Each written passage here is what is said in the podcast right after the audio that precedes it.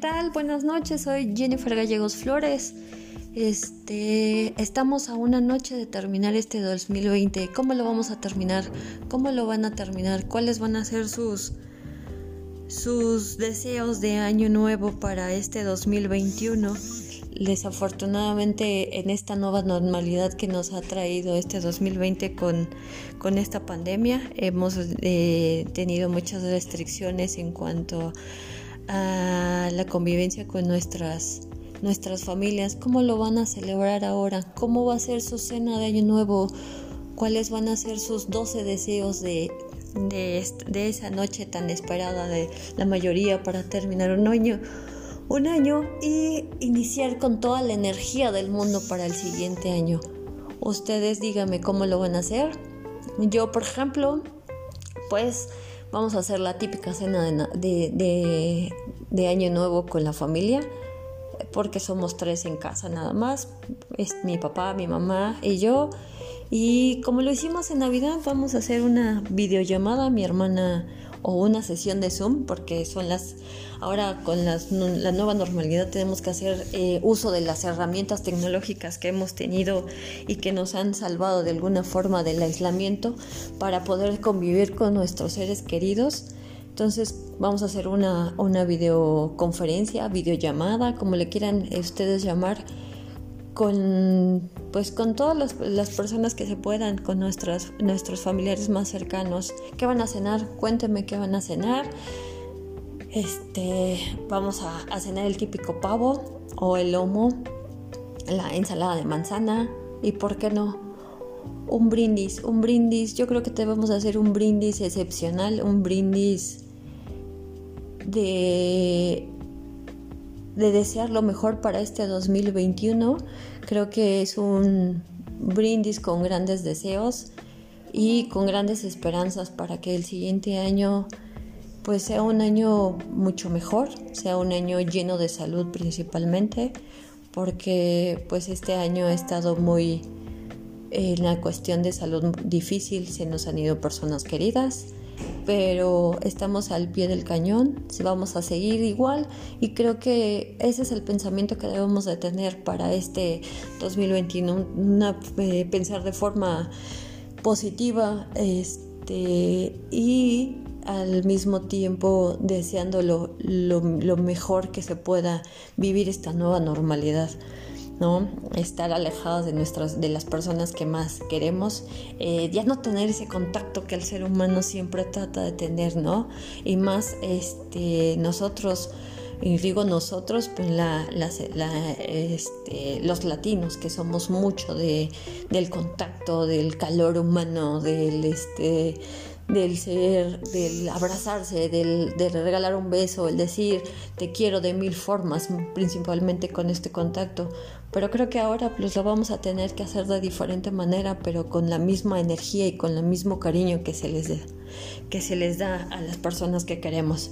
Entonces, yo les les les quiero desear un feliz año, que la pasen muy bien reflexionemos por todo lo que hemos pasado este, en este 2020. Nos ha dejado muchas enseñanzas y sobre todo ver que la vida no la tenemos comprada en lo absoluto. Si antes lo sabíamos, creo que ahora lo sabemos más. Somos tan frágiles en este mundo tan tan grande que una cosa tan microscópica como este virus ha ido a cambiarnos en su totalidad. Mis mejores deseos para ustedes y toda su familia, mis bendiciones, que esté lleno de paz, amor, felicidad. Creo que es muy trillada esta frase, pero creo que es, es muy buena y más en estos tiempos de pandemia. Que pasen un feliz año y les desea este, en compañía de los seres en los que puedan estar en contacto. Cuídense mucho y mis mejores deseos.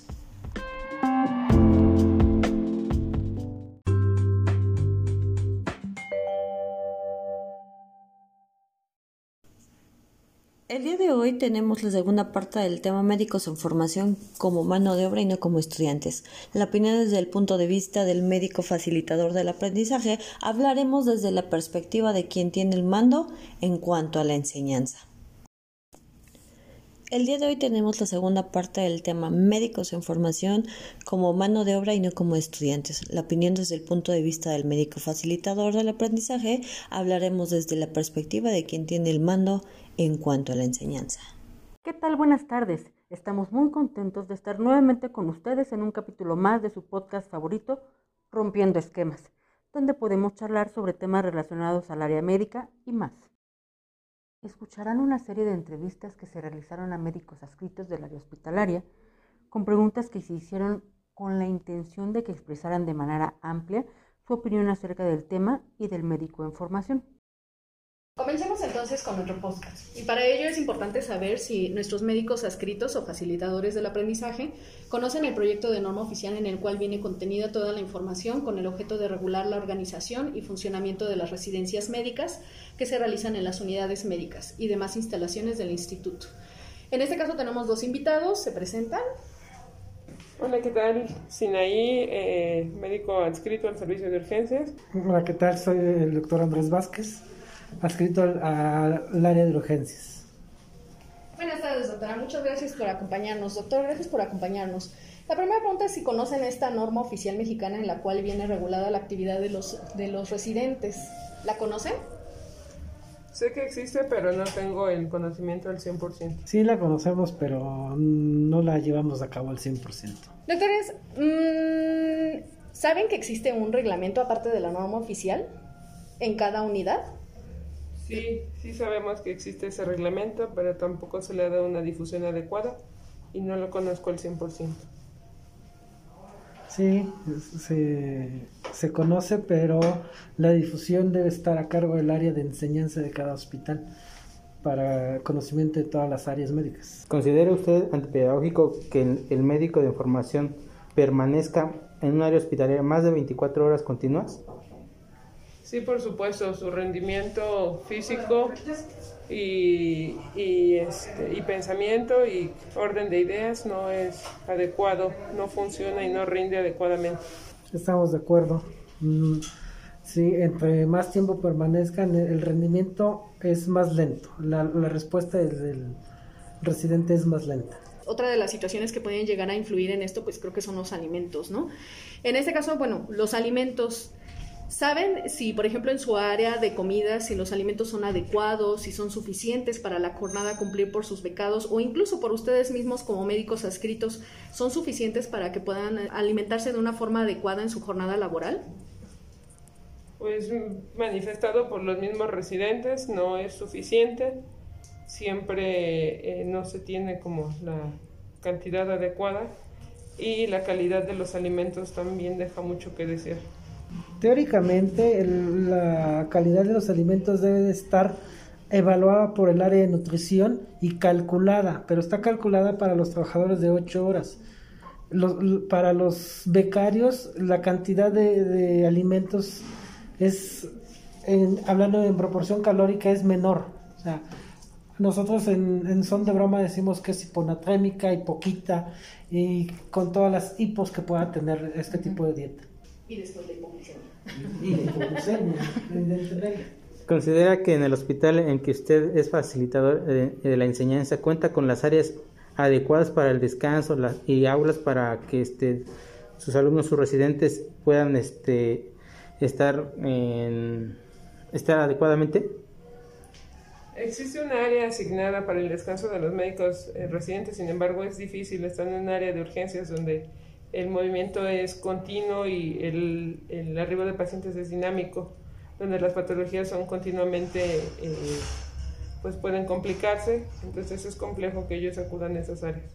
En este hospital, por lo menos, el área de descanso de, del médico residente, específicamente de urgencias, está fuera del área de urgencias. Y eso evidentemente complica la, la vigilancia del paciente, definitivamente. Y por ejemplo, en el caso de las aulas, ¿saben si, por ejemplo, sus médicos residentes, sus becados, eh, tienen un aula asignada para poder recibir sus clases? O, como en algunos lugares, ustedes definitivamente la enseñanza, pues la trasladan a lo que es el área de urgencias o cómo, cómo presentan estas situaciones? ¿Dan clases en el servicio o algo así? Eh, sé que los médicos tienen asignada unos días, un día académico, y tienen un área para, la, para tomar sus clases. Para la, la enseñanza continua pues se, se realiza en, en, el servicio, específicamente bueno en el turno de la tarde pues es durante ese turno. Pero si ellos tienen médicos eh, asignados, médicos tutores, que eh, se les asigna un área específica para dar su, sus clases. ¿Cuál es el método mejor de la enseñanza para tener un mejor resultado en el aprendizaje? En, el sentido de la medicina, tiene que ser la, la evaluación del paciente, lógicamente, que es el, el, mejor aprendizaje que pueden tener, y pues también un sistema teórico. Tendría que ir de la mano ambas cosas. Y por ejemplo, en esta área en específico, en este hospital donde usted labora, doctora, ¿tienen diferentes programas de residencias, por ejemplo? sabe que existen diferentes programas que no son específicamente de entrada directa por parte del Examen Nacional de Residencias Médicas? Sí, sí tenemos de conocimiento. Tenemos de conocimiento, incluso eh, tenemos actualmente médicos residentes que vienen eh, pues, no del programa de residencias como tal. Son médicos que se, se integraron por otras condiciones permitidas por la institución y sí, sí tenemos de conocimientos. ¿Y ha notado diferencias, por ejemplo, respecto a la enseñanza que usted recibió o que recibió junto con algún otro residente que fuera de entrada directa del ENAR, comparado ahora con, con su rol como facilitadora con estos nuevos médicos que están ingresando, que son parte del instituto? ¿Qué recomendaciones cree que, que podrían darse para, para estos programas de, de enseñanza? Sí se notan las diferencias, sobre todo el hecho de, de la edad eh, demanda un poco más de atención para la familia, las cuestiones personales, son muchos de ellos ya tienen una familia, una responsabilidad previa y eso pues disminuye el rendimiento y sobre todo también el compromiso hacia la especialidad como tal.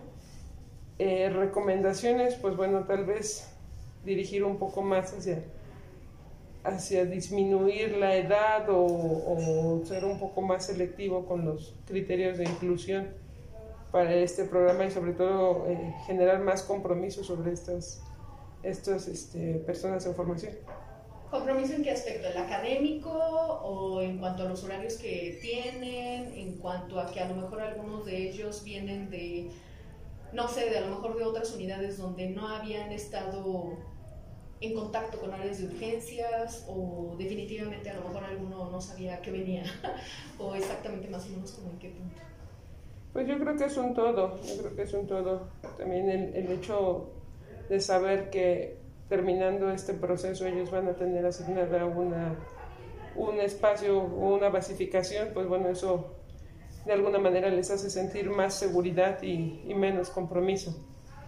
Es decir, pues a veces pudiera verse como un requisito que se debe cumplir y ese requisito se puede pasar pues de una manera un poco más cómoda porque finalmente se va a tener una gratificación al final. Los médicos que ingresan por Viena en su mayoría tienen el antecedente de ser recién egresados del área de la carrera como tal de la medicina general. Entonces, pues bueno, la mayoría no tiene compromisos, no tiene hijos, no tiene esposa, eh, no tiene presiones económicas como tal. Y pues bueno, creo que eso disminuye la, el, el, rendimiento en los, en los médicos en formación que, que sí tienen estos compromisos. Entonces, pues bueno, esa es un poco de las diferencias que se pueden ver. Además, le decía también la edad, muchos de ellos ya tienen cerca de 40 años, algunos, pues bueno, se nota el cansancio físico, se nota el, el, cansancio emocional, a veces es complejo y pues bueno, creo que prácticamente serían esas condiciones.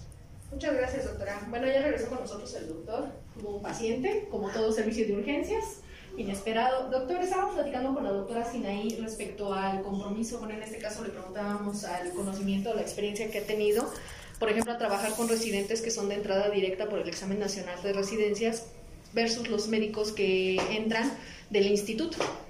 ¿Qué diferencias ha visto? Si hay compromiso, no hay compromiso, si hay alguna sugerencia respecto a, respecto a los programas o en general, un panorama bueno, general. Aquí no hay residentes de, de pues de NAR, por lo menos en el área de urgencias. Las demás ¿No han áreas, con algunos?